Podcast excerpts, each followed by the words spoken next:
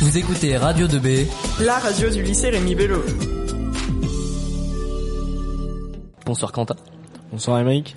Donc aujourd'hui on se retrouve pour une émission spéciale pour la Paris Games Week. Voilà, PGW alias. Voilà, ça fait plaisir. Donc Ouais. on va parler de quoi? Dis- Dis-moi les, les catégories principales duquel on va parler. Bah tout d'abord, on va faire, une- on va vous présenter un peu rapidement la Paris Games Week. Ensuite, on va vous présenter les exposants et après les grandes nouveautés de la. Enfin la moitié des exposants du moins, voilà. Ouais. Du, du coup, vas-y, on va commencer tout doucement.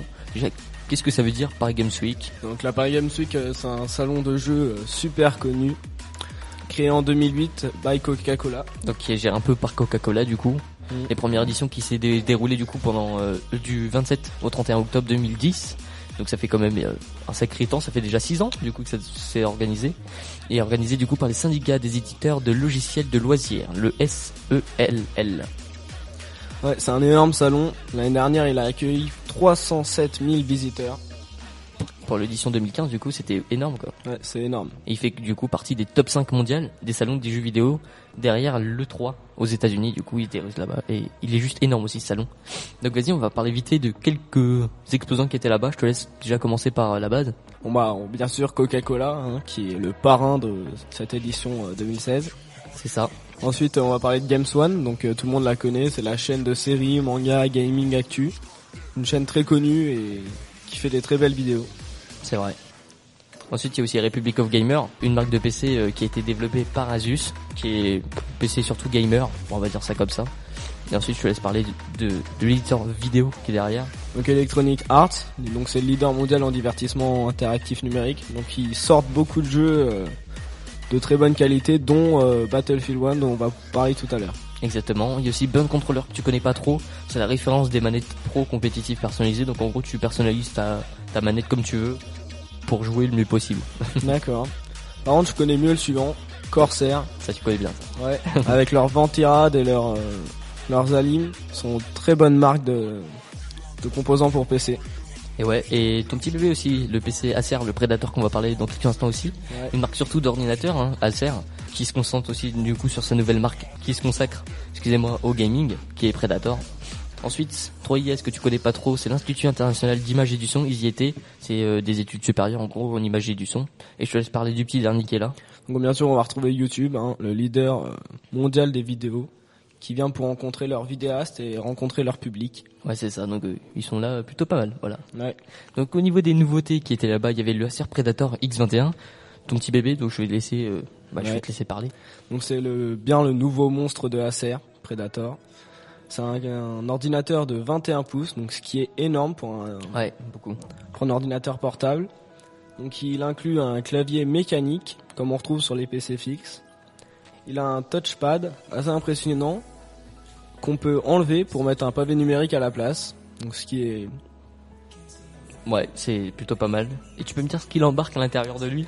Ouais, donc euh, de, devant le, ce cet énorme clavier mécanique, on retrouve un, une vitre par laquelle on voit l'énorme Nvidia 1080, le, le dernier i7 qui peut pousser jusqu'à 4,2 Et C'est pas, une- MHz. c'est pas une mini, hein, c'est vraiment la Nvidia 1080 qui était mise dans le PC quoi.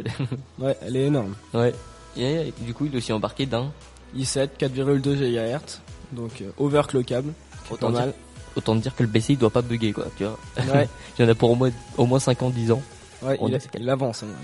Et ensuite, tu voulais aussi parler du coup du sac que t'as vu qui était assez bien, le MSI VR One, qui embarque du coup un casque HTC Vive. Donc je te laisse t'en parler. Voilà. Ouais, donc c'est la petite nouveauté de MSI. Il est pas encore sorti, mais c'est en bonne voie. Donc euh, ça serait un sac euh, port, euh, oui, un sac à dos, oui, qui embarquerait un PC euh, portable surpuissant qui permettrait de faire tourner des jeux en réalité virtuelle pendant deux heures avec le casque HTC Vive. Donc euh, ce qui permettrait d'avoir de très bons designs.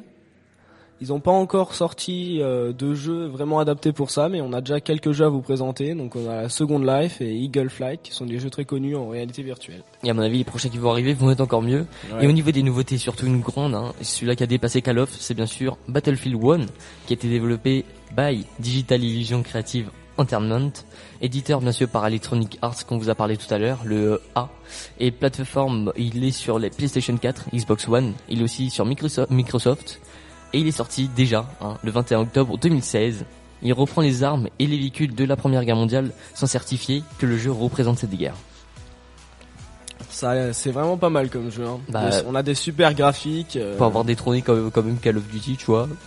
Je crois qu'il est vraiment pas mal. Voilà. Ouais. Et tu voulais aussi parler du coup de Watch Dog, qui a aussi des Ouais. graphiques magnifiques. Watch Dogs 2, donc euh, qui a des graphiques euh, vraiment exceptionnels, donc euh, bah, qui se joue sur PS4 et Xbox One, développé par Ubisoft. Donc euh, il reprend pas mal d'éléments de Watch Dogs 1, mais en ajoutant énormément de, nouveautés. Par exemple, euh, le, joueur peut utiliser un drone pour survoler San Francisco, là où se passe euh, cette édition 2. Donc on peut pirater les objets, les voitures plus vite, plus rapidement, avec une meilleure qualité. Donc de tout pour s'amuser là-dessus, quoi. Ouais. Mais à mon avis, ils ont aussi rajouté pas mal de missions, bien contrôlables du coup avec les drones et tout. Donc ça risque d'être euh, quand même énorme. Ouais, c'est pas mal comme jeu. Donc ces deux jeux là, Watch, Watch Dog 2 et du coup et Battlefield 1. Watch Dog 2, je sais pas du tout quand il sort. Est-ce que t'as des dates? Euh, non, j'ai pas de date. À j'ai mon avis, c'est fin d'année. Hein. Ouais, a aussi Assassin's Creed, le tout dernier, qui va pas tarder à sortir là. Ouais, ça va sortir pour Peut-être Noël, qu'on va- tout ça. Peut-être qu'on va en reparler dans pas longtemps. Pour- Ouais. Pourquoi pas Battlefield 1 du coup euh, qui, qui promet du lourd. On Du peut très le dire. lourd. Du très très lourd. Bah du coup, on va pouvoir se laisser là-dessus. Quentin, à la Ouais. prochaine. À la prochaine. On se laisse là-dessus avec du NCS. C'est du. Feel Right. Très bonne journée à DDV.